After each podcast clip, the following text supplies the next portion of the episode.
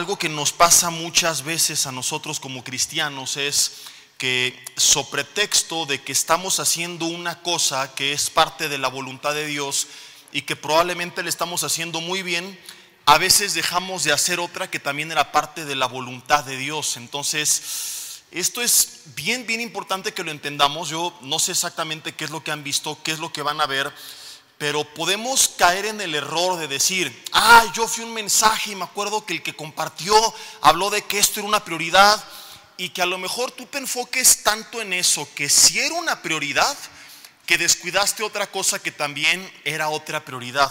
Que por hacer una cosa de acuerdo a la voluntad de Dios, dejaste de hacer otra que también era la voluntad de Dios. De hecho, eh, Jesús dijo a los fariseos que ellos pues se colaban el mosquito y se tragaban el camello que diezmaban el comino y las especies y todo, pero no ponían en práctica lo más importante de la ley. O sea, le daban énfasis a algunos aspectos, pero olvidaban la parte más importante y les dice, esto era necesario hacer sin dejar de hacer lo otro. Di conmigo, hacer sin dejar de hacer. Porque a veces por hacer dejamos de hacer. ¿Me estoy explicando? Ejemplo, Adán en el huerto del Edén. Tenía dos chambas nada más.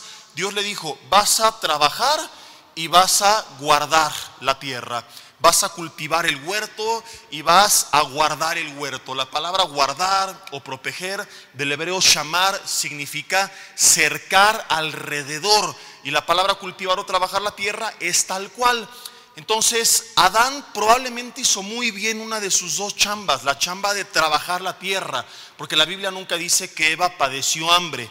Pero yo siempre me he preguntado, número uno, hay dos preguntas aquí, ¿de quién tenía que cuidar el huerto si no había todavía en ese entonces enemigos ni otros seres humanos? Dices, bueno, cuidar la tierra, los que vivimos en México, ¿verdad? Donde están ahí este, los malandros que se quieren meter y hay que estar ahí vigilando y, es nuestra chamba como los hombres del hogar, ¿verdad? Aunque no falte el que manda a la esposa a ver cuando soy algún ruido, ¿no? Dice, si me surpe a mí, que se surpa ladrón también. Pediría que levanten la mano, pero no quiero ventanar a nadie. Pero Adán no tenía nadie que, que le causara un peligro. Entonces, ¿de quién tenía que cuidar el huerto? De Satanás. ¿Y quién es quien se metió al huerto? Satanás. Y no solamente se mete, sino que entabla una conversación con su esposa. Los animales no hablaban, muchos creen que la serpiente hablaba, no es así, porque pues, después de que cae viene lo que se conoce como el pacto eh, adámico, que trae una serie de maldiciones con la promesa de la venida del Mesías y eh, se le menciona al hombre que le va a costar trabajo trabajar, que la mujer va a dar luz con dolor, etcétera.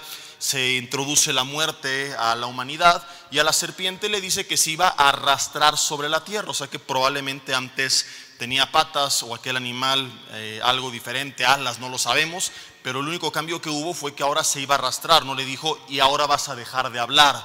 Nunca los animales hablaron. Si tú vas llegando a tu casa y cuántos tienen perro, y no, no me refiero eh, al cuñado ni a tu hijo ni a, ni a nada por el estilo, ¿verdad? Y, abres la alacena y tu perro ahí en la cocina voltea y te dice, wow, dame croquetas, quiero comer. ¿Qué le dirías? Dirías, aguántate, espérame tantito, tuercas, ahorita déjame que me haga de cenar. No, tú te espantarías, a menos que estés pacheco. No estás pacheco, pues sí, platicas con el perro y todo. Pero lo que es sorprendente es que cuando la serpiente llega con Eva y le dice con que Dios ha dicho, Eva le responde como si nada. Eva no se espantó, no salió corriendo, lo cual nos muestra que no era muy probablemente la primera vez. Ya Eva tenía tiempo platicando con la serpiente. Y me pregunta, porque no es el tema principal, pero mi pregunta es, ¿dónde estaba Adán cuando cayó Eva? Algunos creemos que estaba tan ocupado trabajando la tierra que la dejó de cuidar. Digan conmigo, uyuyuy, ay, ay, ay. Otros creen que Adán estaba con Eva, lo cual sería peor. Si estaba con ella, ¿por qué no le dijo nada? ¿Por qué no estorbó? ¿Por qué no la defendió? ¿Por qué no interrumpió la conversación? ¿Por qué no le respondió a la serpiente? ¿Por qué no tomó la iniciativa y le quitó el fruto a su mujer recordándole lo que Dios había dicho y haciéndole ver que la serpiente estaba manipulando la información? Sea cual sea el caso, hay una realidad que es innegable. Adán no hizo bien una de sus chambas.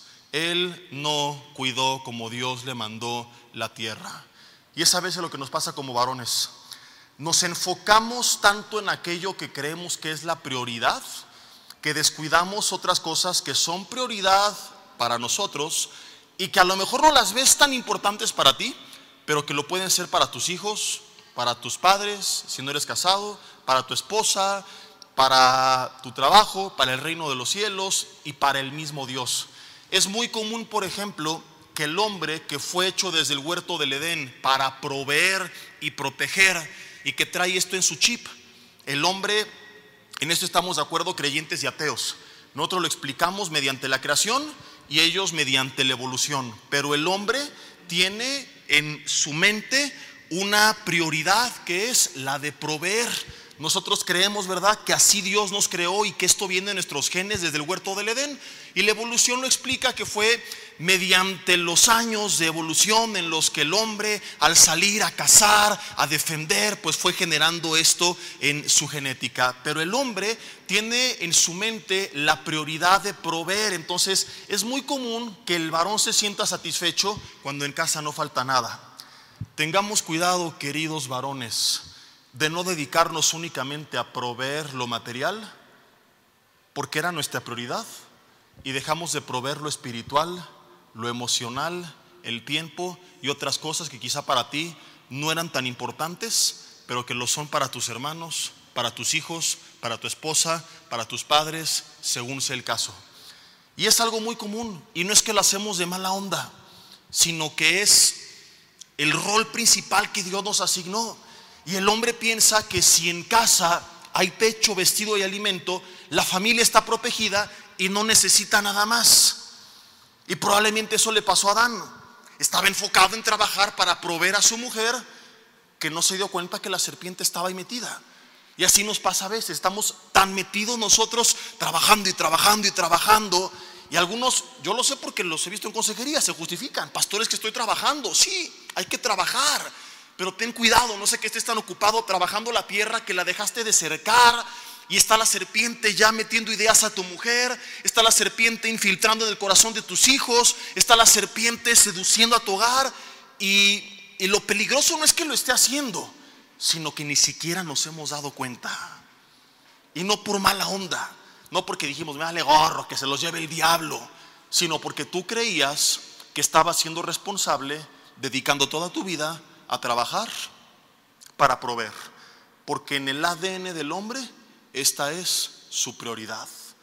Quiero que veamos un ejemplo de un gran hombre de Dios que nos enseña lo que tenemos que hacer. Primer libro de Samuel capítulo 17. Estaba el pueblo de Israel en la guerra, David no era parte del ejército, no era rey, él estaba en casa apacentando las ovejas de su padre, su padre lo envía a preguntar cómo estaban sus hermanos y a llevarles comida a ellos y al capitán del ejército. Vamos a ver, primer libro de Samuel, capítulo 17, versículo 17. Y dijo Isaías David, su hijo, toma ahora para tus hermanos un efa de este grano tostado y estos diez panes y llévalos pronto a tus hermanos Versículo 18, y estas diez tortas de milanesa de la vaquita, ¿cuántos dicen amén? Recibo en el nombre de Jesús. Los llevarás al jefe de los mil y mira si tus hermanos están buenos y toma prenda de ellos.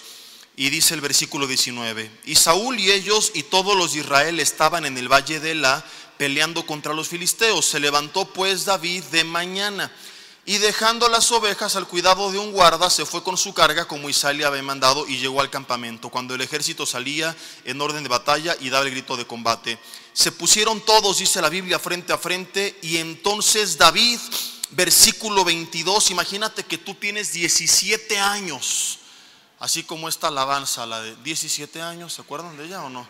¿Cuántos se la saben? Ante la, mano todos los paganos. 17 años ni siquiera todavía estos cables que envuelven las terminales eh, de las conexiones cerebrales se han terminado de desarrollar y, por eso a esa edad no, miden el riesgo, el peligro, las consecuencias, son impulsivos, eh, a veces irresponsables, ¿verdad? Entonces imagínate que es que es un jovencito y tú pudieras decir, el cuate llegó y, y ve que está el gigante y están sus hermanos ahí corriendo peligro y pudo haber botado todo y salir corriendo. Pero es sorprendente que David, que es un gran ejemplo en muchas áreas, nos enseña esto, versículo 22. Dejó su carga en mano del que guardaba el bagaje, que era todo el equipaje del ejército, y corrió al ejército y cuando llegó preguntó por sus hermanos si estaban bien. Aquí hay dos veces, en dos lugares distintos, David confirmándonos el mismo principio que tenía en su corazón. No fue una casualidad, no fue algo aleatorio. Antes de partir, ¿de qué estaba a cargo él? Él cuidaba las ovejas de su padre. Y David pudo haber dicho, ¿verdad? Como a veces lo hacemos, ay, que las cuide quién sabe quién, mugres borregos, yo voy. Pudo haber, pudo haber incluso hasta ido de malas, porque un capítulo anterior, los que conocen la Biblia, lo acaban de ungir como el futuro rey de la nación. Entonces, de entrada aquí hay una lección de humildad tremenda, pero no me quiero meter en estos temas. Una lección de la obediencia incondicional, de ser fiel ante lo absurdo, de honrar la autoridad aun cuando no tiene sentido lo que te está diciendo. Muchas verdades que aquí nos deja David. Pero él pudo haber volteado con su padre y decirle, oye papá, ¿qué te pasa? Llevarle comida a mis hermanos, traer sus prendas puercas de estar semanas en la guerra. Imagínate lo que olían. Levanta el ala derecha, ministra al de al lado para que cale, dile, mira, más o menos así, dile, recibe, ahí cálale, brother. Ahorita van a quedar desmayados, van a decir que unción traigo, ¿verdad? Entonces, traer la ropa de sus hermanos, puerca, llevarles comida, ver cómo estaban a un joven de 17 años. Él pudo haber dicho, oye papá, aguántate tantito, ¿No, ¿no, viste que un capítulo atrás me acaban de ungir como rey de Israel? Le estás hablando a tu futuro rey, o le bajas dos rayitas o te subo los impuestos cuando gobierne. ¿eh? Ahí, ahí tú dices. Pero David humildemente obedece y no de malas. No dice, ya llegó tarde a su trabajo, a la última al servicio, cuando acaba la última alabanza. Así somos a veces, ¿verdad? Llegamos de malas. ¿No? Hacer las cosas ahí a la mera, a, decir, pues ya cumplí, pasé el reloj checador con el Señor, el reloj checador con mi familia, le di las obras de mi tiempo a mis hijos, las obras de mi tiempo al Señor. No, David dio lo mejor de sí y se levantó, dice la Biblia, de mañana cumple con su prioridad, que en ese entonces era honrar a su padre, obedeciendo ante lo que le estaba ordenando. Pero es increíble que no solamente cumple con su prioridad, sino que aquella prioridad que tenía antes de la nueva prioridad, que era el cuidado de las ovejas, no la descuidó. ¿Sí me estoy explicando? Su prioridad era cuidar las ovejas, no pelear, no estaba en edad, no estaba en el ejército. Su padre le asigna, una nueva prioridad que es, ve a llevar esto a tus hermanos, trae su ropa y chécate cómo están. Y antes de cumplir con la nueva prioridad, él deja las ovejas al cuidado de alguien más. No descuidó una cosa por cumplir con la otra.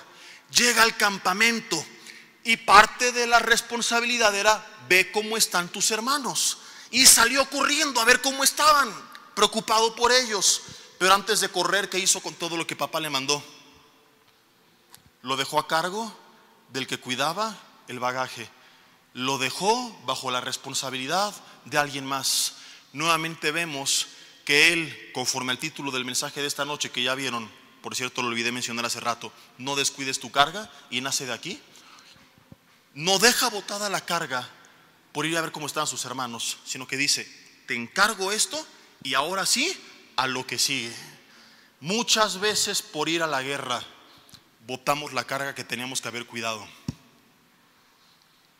Muchas veces por ir al frente de batalla descuidamos aquello que papá antes nos había encomendado en nuestras manos.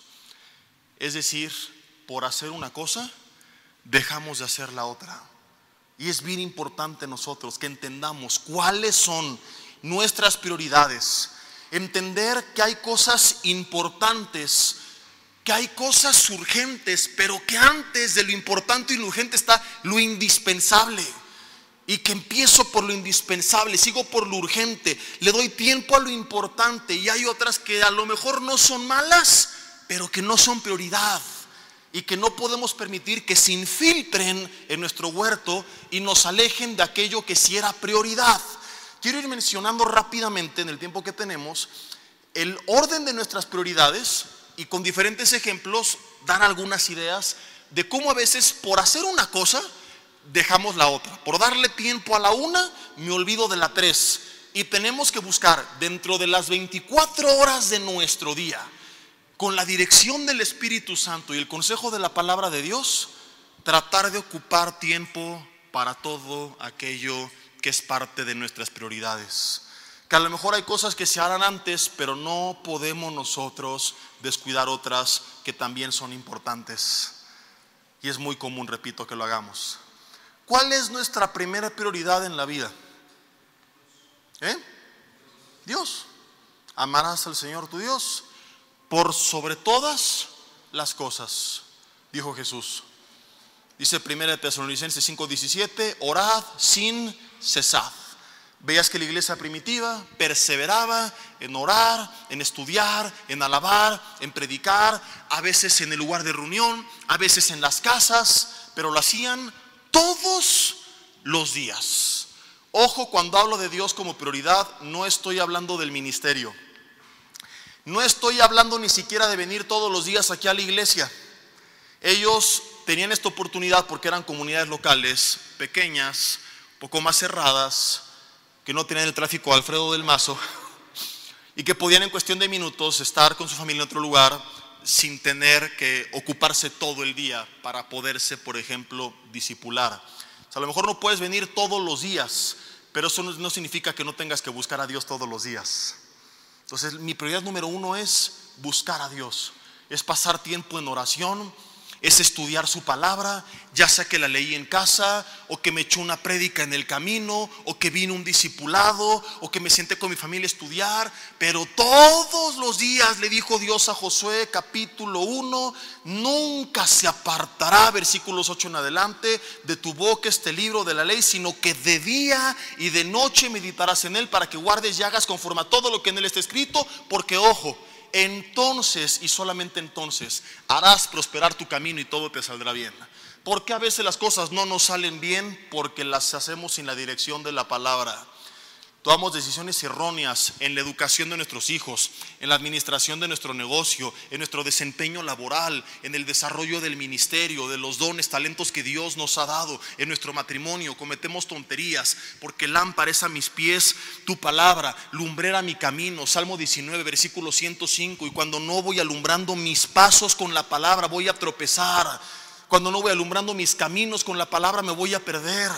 Y hay hombres perdidos que no saben qué hacer con su matrimonio, con su vida laboral, con el ministerio que Dios les ha dado, porque no están dándole prioridad en su vida a pasar tiempo con Dios.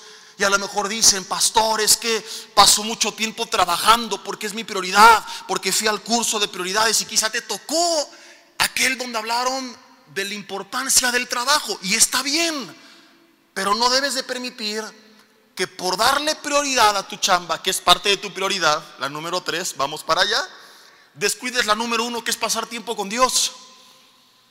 Ahora algunos dicen, ¿cómo le hago?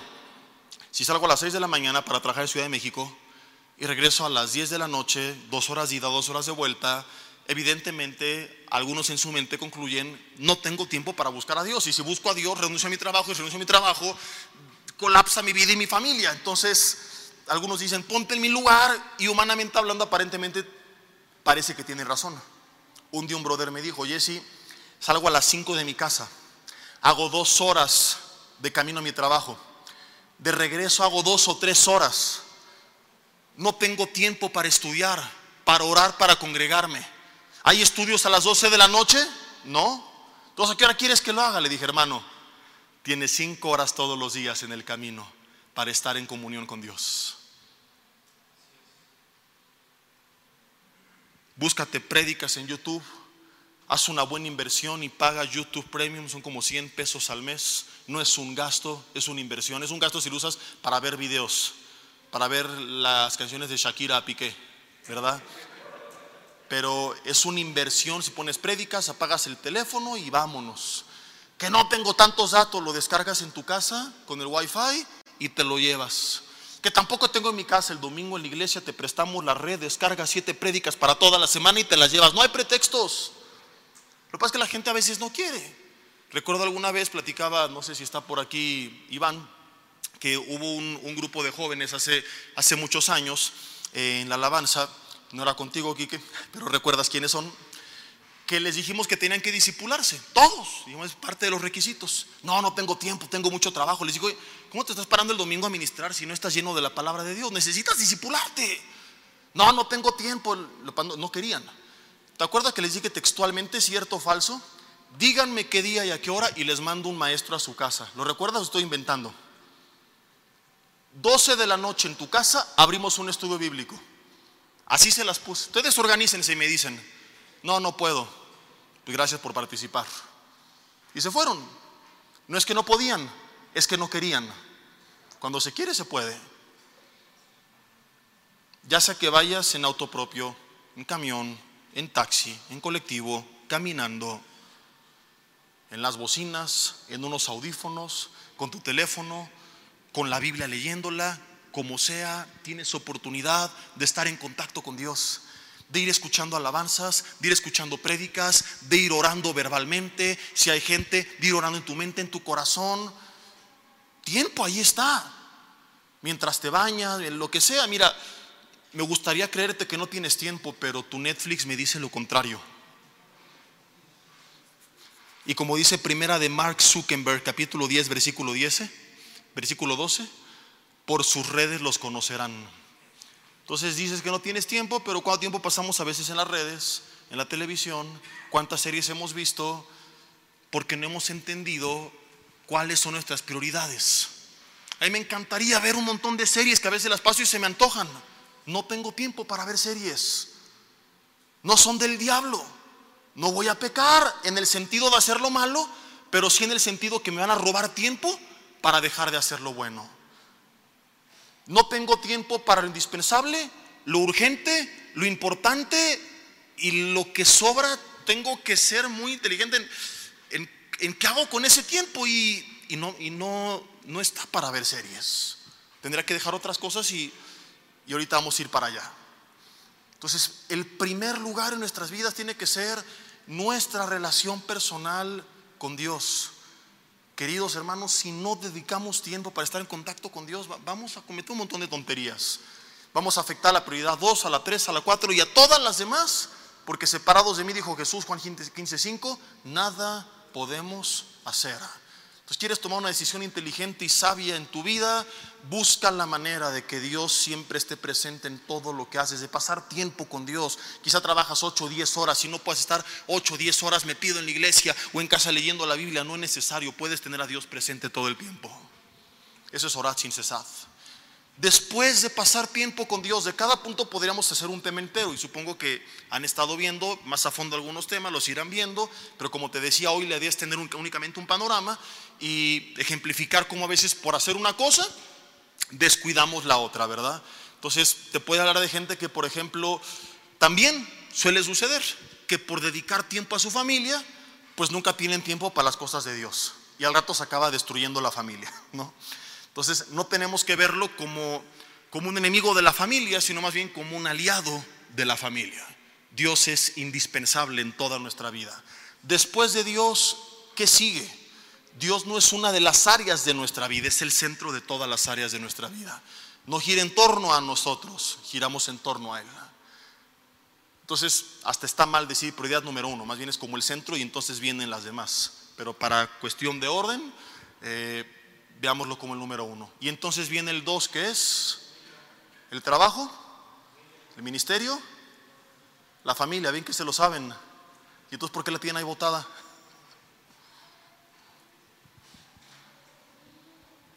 Por el trabajo muchas veces. Yes, si es que trabajo para mi familia. Tu familia necesita el fruto de tu trabajo, pero te necesita más a ti. Tu familia no necesita tantas cosas materiales como tú crees, como sí necesita tu presencia.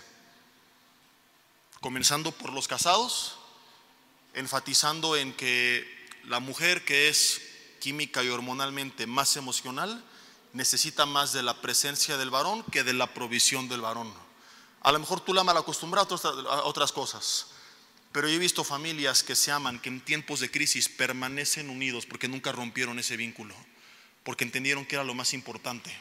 Y que cuando el hombre pierde el trabajo, la mujer lo apoya. Y cuando se rompió ese vínculo, el hombre pierde el trabajo, la relación se termina porque dependía de lo material, porque así tú lo quisiste. Porque en la mayoría de los casos, seamos honestos, cuando éramos novios, ¿qué teníamos? Muy poco, quizá nada. Cuando empezamos nuestro matrimonio, ¿qué teníamos? Yo salvo dos, tres aquí descendientes de Slim y lo que tú quieras. Pero la mayoría, ¿cómo empezamos nuestro matrimonio? Si voltearas para atrás, te darías cuenta que es muy probable que en muchos de los casos, hoy ganas más que lo que ganabas cuando, cuando te casaste, ni, ni lo imaginaste alguna vez. Pero seguimos queriendo más y más y más y más y más. Y no está mal, pero sí está mal cuando eso implica descuidar nuestra prioridad número uno, que es Dios, y la número dos, que es nuestra familia. Salomón decía, y mira que él tuvo muchísimo, no está predicando conformismo, sino prioridades. Mejor es una mesa donde hay un bocado seco y en paz, que de buey engordado donde hay odio. que, no, decía, mejor es un bocado seco y en paz que casa llena, que casa de, llena de provisiones, pero también llena de contiendas. Mejor la mesa de legumbres donde hay amor que de buey engordado donde hay odio. No está diciendo que la provisión y el buey ese están mal, pero si tener al buey en la mesa y las provisiones implica perder la paz y el amor, en la balanza todo el peso se carga de este lado, la parte emocional. Si puedo tenerlo todo, gloria a Dios, pero si tengo que elegir, la paz y el amor van por delante. ¿Qué significa esto? Hay quien trabaja los siete días de la semana para proveer. Sería en dado caso mejor que le bajaras uno o dos, que cerraras tu negocio, que le pagaras a alguien más, que pidieras días y te los descontaran, pero que dedicaras más tiempo a tu familia, que estar generando y generando y generando y generando, si ni tienes tiempo para disfrutar de lo que tienen. Recuerdo una vez un hermano que se casó, le empezó a ir muy bien, compraron dos coches, su casa, pero no tenía tiempo para su familia. Cuando se casaron no tenía nada. A los años de repente tenían cuatro veces más que antes, pero su esposa estaba frustrada, sus hijos estaban frustrados. Trabajaba de lunes a domingo, llegaba en la madrugada, no tenía tiempo para ellos. Hablé con él, le dije, estás loco, esto no es correcto. Si no le paras lo vas a perder todo. No hizo caso, meses después lo pierde todo. Con un pequeño negocio empieza apenas a sacar para pagar los gastos esenciales. Venden su casa, venden sus coches, vivían modestamente pero tenían tiempo. Pregúntame cómo estaba la esposa y los hijos. Felices de la vida. Vamos a comer con ellos. Me dice viéndome a los ojos frustrado, gano cuatro veces menos que antes, lo perdí todo, le dije, estás loco. Dije, eres multimillonario, ganas más que antes y no te das cuenta. ¿Por qué? No en sentido figurado, sino real. Y se lo expliqué y te lo explico con un ejemplo. Si yo tengo en esta cuenta 100 dólares, supongamos en la cuenta de Banorte, y tengo en la cuenta de Bancomer 500 pesos, ¿en cuál hay más dinero? ¿Mm? ¿Qué te diría un niño que no sabe de tipo de cambio? En la Vancomer, porque le enseñaron en la escuela que 500 es más que 100. Pero tú y yo entendemos que cuando se habla de riquezas no solo importa la cantidad, sino para cuánto alcanza. El tipo de cambio es importante. 100 pesos son unos 100 dólares, unos 1800 pesos, 1900 y casi cuatro veces más que 500 pesos. Entonces fue lo que le dije, le dije, tú antes ganabas cuatro veces más, pero no te alcanzaba para pasar un minuto con tu familia. Ahora ganas cuatro veces menos pero te alcanza para jugar con tus hijos, para pasar la noche con tu esposa, para estar el fin de semana con ellos. ¿Qué vale más? ¿La casa, los autos o tu mujer y tus hijos? No, pues ellos. Lo que antes ganabas te alcanzaba para lo material, pero no para lo emocional. Eras pobre. Eras miserable a nivel esclavo. Tú no tenías nada, lo que tenías te poseía a ti porque controlaba tu tiempo. Ahora eres rico porque ganas menos, pero te alcanza para más. Entraste por esa puerta a lo mejor quejándote de lo que no tienes y multimillonarios quisieran tener lo que tú tienes. La oportunidad de disfrutar, aunque sea un taco con frijoles en la mesa una hora con tus hijos, de verlos crecer, de estar en su festival, de partir con ellos el pastel en su cumpleaños de pasar el aniversario con tu esposa. Hay hombres que no tienen tiempo ni para venir este viernes a la cena de matrimonios con su mujer. ganan mucho, pero siguen siendo pobres. No tienen nada, son esclavos de lo que tienen. No cagamos en ese error, mis hermanos. Y no estoy insinuando, sé conformista, mediocre, deja de trabajar, no, esfuérzate, sigue soñando, qué bueno que anheles, que tengas proyectos, ilusiones, lo que sea, pero siempre dejando tiempo para aquello que es prioridad. Y si en el ejercicio tenemos que percibir un poco menos, es un precio que vale la pena pagar.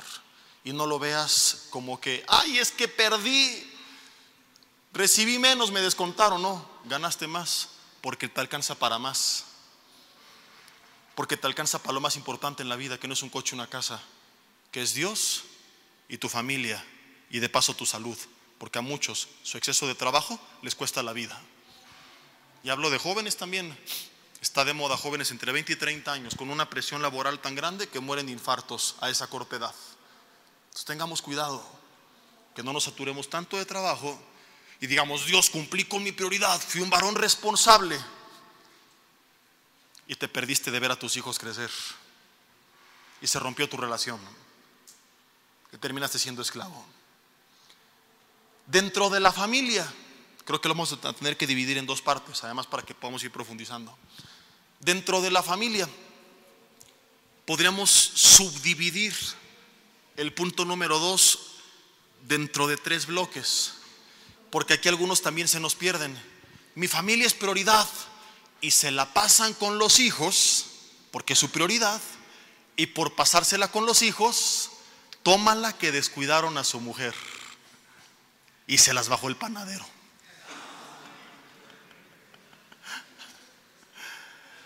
Entonces dentro se la bajó el panadero, dije, pero por allá en atrás no escucharon. Familia es el número dos. Pero en mi familia, ¿quién es prioridad? ¿Quiénes están casados? Levanten la mano. Sí se nota, se les ve en la cara ya bien. Son todos los que tenemos canas, ¿verdad? Los que no, para que, para que cuando se casen sepan. Dentro de la familia mi prioridad no son mis hijos.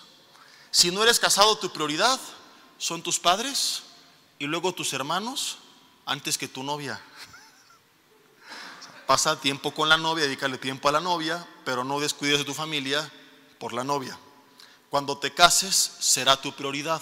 Pero no es justo que quienes han dado toda su vida por ti, de repente no sepan dónde estás, porque ahí andas con la cusca esa, ¿verdad? Para los casados, nuestra prioridad, ojo, aquí se invierte, ya no son nuestros padres, porque hay algunos que hacen esto. No, es que tengo que hacerme cargo de mis padres. Y conozco hombres que por apoyar a sus padres, sostenerlos, por ejemplo, económicamente o darles tiempo para cuidarlos, tienen descuidada a la mujer y luego no quieren que le caiga gorda la suegra. Entonces, no son tus papás. Los puedes apoyar siempre y cuando eso no implique descuidar a tu familia. Si dar tiempo a tus padres implica no darle tiempo a tu familia, no estás en el orden de Dios. Si proveer a tus padres implica no proveer a tu familia, a tu mujer, a tus hijos, no estás en el orden de Dios. Hay hombres que dicen, es que mi mamá, ella me dio la vida. Brother, pero hay principios espirituales. Dejará el hombre a su padre y a su madre y se unirá a su mujer y serán una sola carne. Y si no te gusta, no te cases. Y si te casas y quieres tener la bendición de Dios, tienes que caminar bajo las leyes de Dios. Y cuando caminas bajo las leyes de Dios, escúchame, Él te va a proveer para eso y más. Porque algunos están al revés, dicen, es que no puedo porque no me alcanza. No, no te alcanza porque lo estás haciendo mal. No sé por qué está sonando esta cosa, tan chamucado. ¿Qué hacen otros? Se casan y a vivir con sus papás. O a lo mejor tú tienes hijos casados viviendo en tu casa, tampoco es bíblico. Aunque sea en un cuartito, pero tienen que tener su independencia. ¿Quieres ayudar a tus hijos? Apóyales económicamente los primeros meses con parte de la renta, pero sácalos a patadas de tu casa cuando se casaron. Y no es falta de misericordia, falta de misericordia es quitarles la bendición de Dios, siendo tú su cobertura y no Jehová de los ejércitos. Dile al al lado, tómala. Estás recién casado, no andes chantajeando a tus padres. El cuarto de la azotea, papá, si no eres el perro. Llégale, ten tu independencia, que te apoye de otra forma, pero no puede haber dos cabezas en un hogar porque eso es un monstruo. Entonces muchos se casan, pero siguen ahí todo el tiempo con la mamita, con el papito o con los amigos, o como lo veremos con el ministerio, y no dedican tiempo a su familia. Una vez que te casas, tu prioridad número uno es tu esposa, luego tus hijos, luego los demás. Es muy común que nacen los hijos, se desvive tanto el matrimonio por los hijos que abandonan su relación. Algunos siguen casados solamente por los hijos. Evidencia de ello que los dos puntos principales de ruptura matrimonial son a los cuatro años o cinco de casados y a los 20 años. A los tres o cinco, perdón, el primer bloque, porque aquellos que no supieron cómo lidiar con los problemas, que no había nada que los uniera más que lo sexual, cuando bajaron los niveles de hormonas al mínimo y cuando salió a la luz la realidad no supieron qué hacer. Y aquellos que duran hasta los 20 años es porque los primeros tres o cinco que hubo problemas decidieron seguir adelante únicamente por los hijos. A los 20 que los hijos se van se termina la relación, ¿no? Entonces tus hijos son tus hijos, pero tu mujer, según Génesis 2, es tu misma carne. Efesios 5 lo confirma, es parte de ti. Dice, porque nadie aborreció jamás a su propia carne, sino que la cuida y la sustenta. Así los maridos tienen que amar a su mujer también, dice Jesús. Bueno, el apóstol Pablo, pero Jesús a través del Espíritu Santo quien inspiró como a su misma carne, así como Cristo amó a la iglesia. Es tu mujer tu prioridad. ¿Cuándo fue la última vez que te fuiste de vacaciones solo con ella, que fueron a cenar solos, que, amordazaron a los niños, que se los llevó el rapto, lo que sí, que dedicaron un tiempo para ustedes?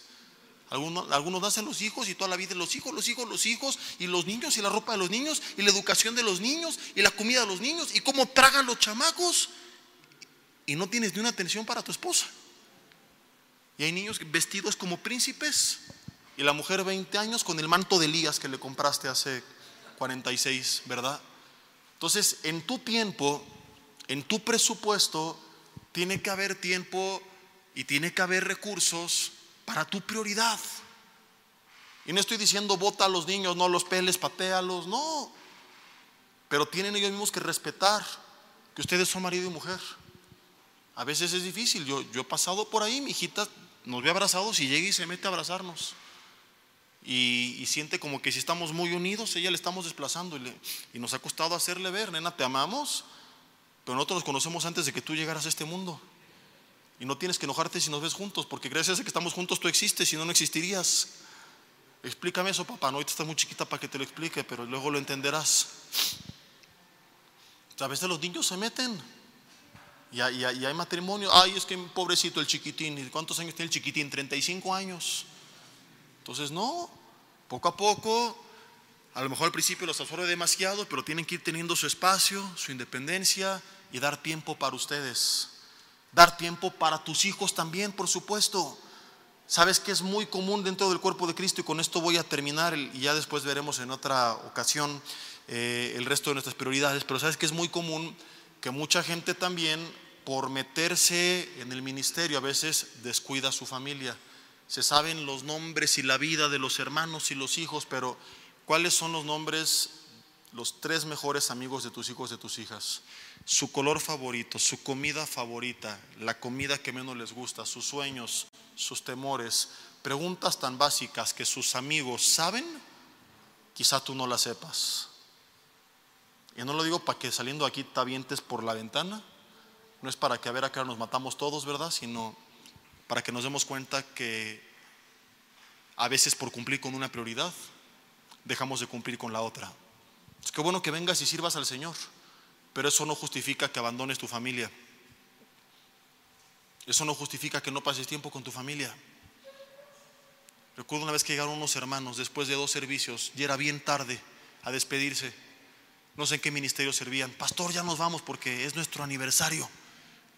¿Y por qué vinieron a la iglesia? A los dos servicios, hasta el final. Ellos pensaban que les iba a aplaudir, que les iba a dar un Oscar por su fidelidad, por servir. Le dije, ustedes tenían que estar desde ayer en la noche en un hotel. No aquí.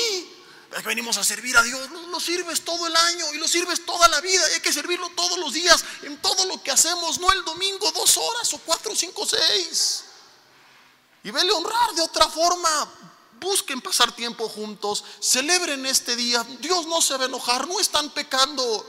Malo que todos los días de parranda y nunca tienen tiempo para Dios, pero si son fieles y le buscan, ¿verdad?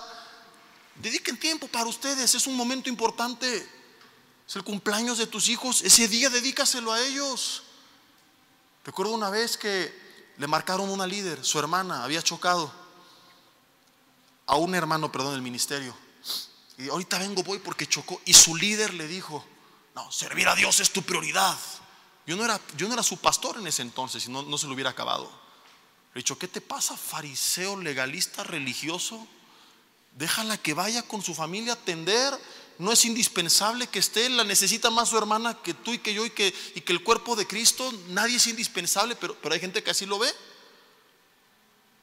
Hay una estadística que al menos durante algunos años hijos de pastor crecen amargados en contra de la iglesia porque la ven como la culpable de que sus padres les hayan abandonado. Entonces nosotros tratamos de tener mucho cuidado con esto. Y al día de hoy mi hija tiene nueve años y ama a la iglesia. La ve como una aliada de nosotros, es una aliada de la familia, es amiga de la familia, es parte de la familia, no es obstáculo ni enemigo ni una barrera para la familia. Pero así lo ven muchos, porque papá y mamá por estar todo el día en la iglesia nunca tuvieron tiempo para ellos. Hoy, por ejemplo, estábamos comiendo, ayer le prometí a mi hija que hoy en la tarde a ver una película con ella, mi esposa sale en la tarde, fue a ver a la pastora Martita, se llevó el auto y me dijo, pues para que te dé tiempo si quieres vente conmigo y ya después te llevo, pero teníamos que salir desde las 4.30 y mi hija escuchó y dice, y no, y lo que quedamos papá y no sé qué, y mi esposa le dijo, pues que si no, no se puede. Y, y dije, no, ¿sabes qué? Al rato me vengo en Uber, pero yo quiero cumplir con mi palabra. Y, para mí pasar ese tiempo con mi hija vale más que lo que me vaya a cobrar el Uber. Entonces, no se trata de ser irresponsable y decir, ay, no vengo y que les pongan una videoconferencia a los hermanos, ¿verdad? O sea, cumplo con mi prioridad de estar aquí hoy compartiendo con ustedes, haciendo lo que Dios me manda, pero sin descuidar mi otra prioridad, que fue haber pasado tiempo con mi hija. Y buscamos en el día a día administrar, como te lo dije al principio, cada día de 24 horas de tal forma que tengamos tiempo para todo. A lo mejor no todos los días hacemos todo, pero buscamos que en la semana cumplamos con todas nuestras prioridades. Habrá días que no puedas a lo mejor estar tanto tiempo con tu esposa.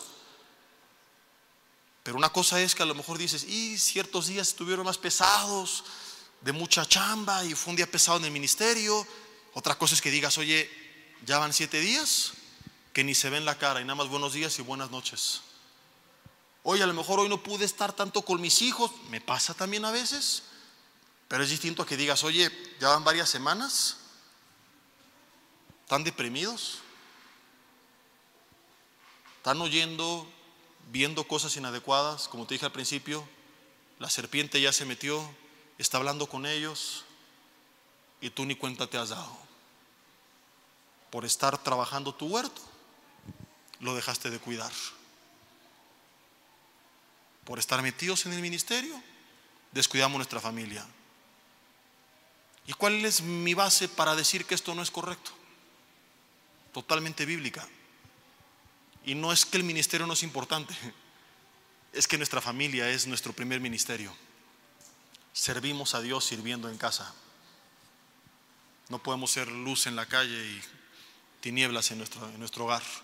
Fíjate, concluyo con esto. Primera Timoteo 3 habla de los requisitos para ser pastor. El que el obispado del griego episcopos, buena obra desea. Y uno de ellos es que sepa gobernar su propia casa, porque el que no sabe cuidar de su propia casa, ¿cómo cuidará del rebaño del Señor?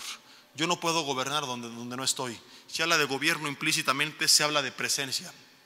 Chécate esto. ¿Quién en teoría es la persona que más tiempo tiene que pasar en la iglesia?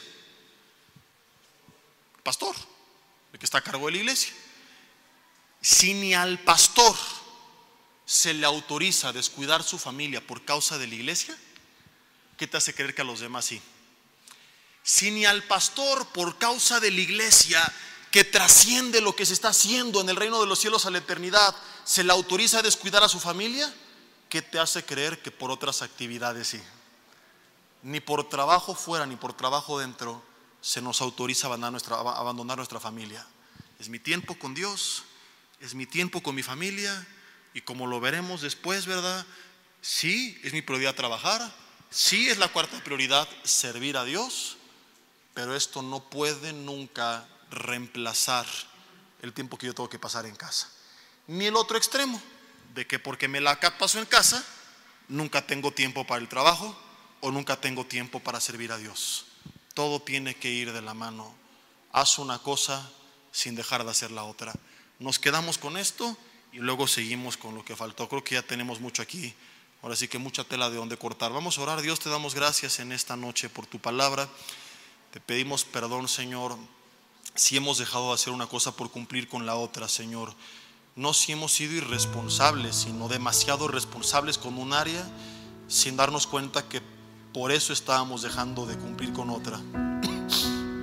Dile, Señor, danos sabiduría para administrar bien nuestro tiempo y dedicar primero y principalmente tiempo para pasar contigo. Perdóname, Señor, si te he abandonado, si he roto nuestra relación, si me fui alejando poco a poco. Y dile, vuelvo a casa, a tus brazos, a tu presencia.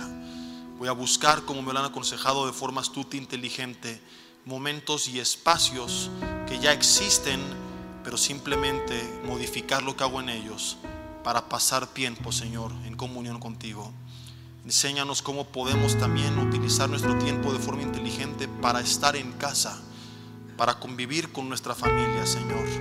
Perdónanos si buscando enriquecernos, paradójicamente empobrecimos.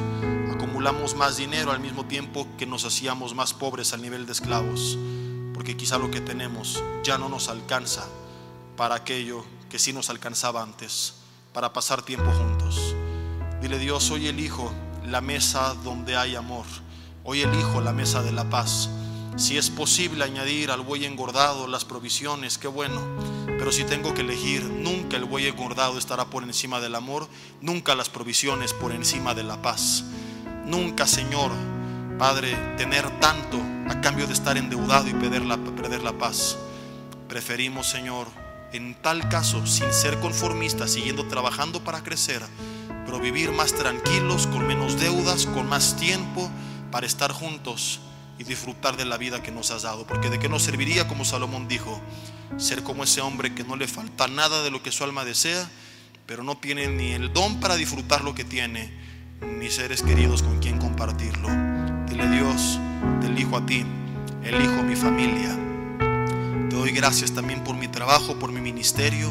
Seré responsable con cada una de las áreas, pero jamás descuidaré mi carga por haber cumplido con una orden. Enséñanos, Señor, a vivir de forma integral, a llevar a cabo todo. Y como veremos en el siguiente mensaje, más adelante cuando toque la segunda parte, también hay tiempo para hobbies, para actividades, para entretenimiento. También lo hay. Y con tu bendición y dirección y sabiduría podemos, Señor, dar espacio para todo, pero cada cosa en su lugar y en su momento. Que así sea hecho, te lo pedimos en el nombre de Jesús. Amén y amén.